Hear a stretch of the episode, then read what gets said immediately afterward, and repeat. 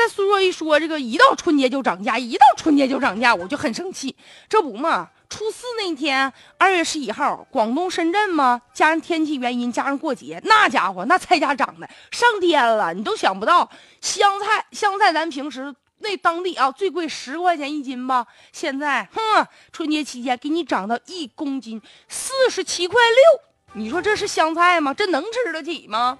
而且据说广州那儿那菜价涨的，说那个菜心儿啊，一公斤五十元，平均已经持平了排骨的价格。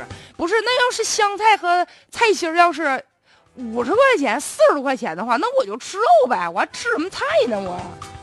关键问题，有些人人家愿意吃素啊。再者，香菜它可能作为一种调料啊，调味儿的时候，你说不吃也不行。所以很多人这受不了，有点 hold 不住了，太贵了。很多老板说了，哼，贵买得着还算不错呢。现在我们这很多本地的菜农人都回家过节去了，谁给你卖菜呀？谁挣你那俩钱儿啊？就少量的外地的这个菜商啊，人还搁这坚持呢。等着吧，初八以后菜价就能回落了。不知道现在今天哈，他们这菜价咋样了？现在确实春节涨价这个现象已经渗透到咱生活当中了。有的餐馆嘛，就是春节我们服务员都回去了，春节能给你留下来给你做菜行，但是特别贵。比如说卖那个什么汤啊，羊头汤一份一百六十八，还有什么牛小排一份一百二十八。反正你要上饭店吃饭，那就是趁着春节打劫了，那就是春节价，打劫的劫，春节假。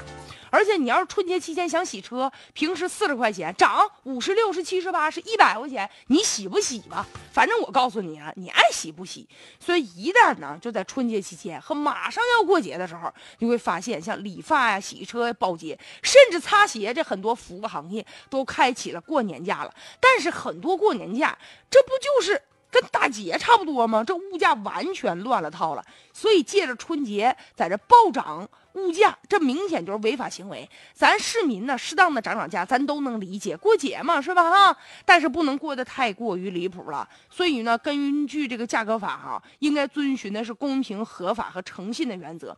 一旦要是出现了这个违反正常价格的这种相关的一些这个价格的时候，也应该物价呀消协就应该启动了价格干预了，不能听之任之随便，那可不行啊。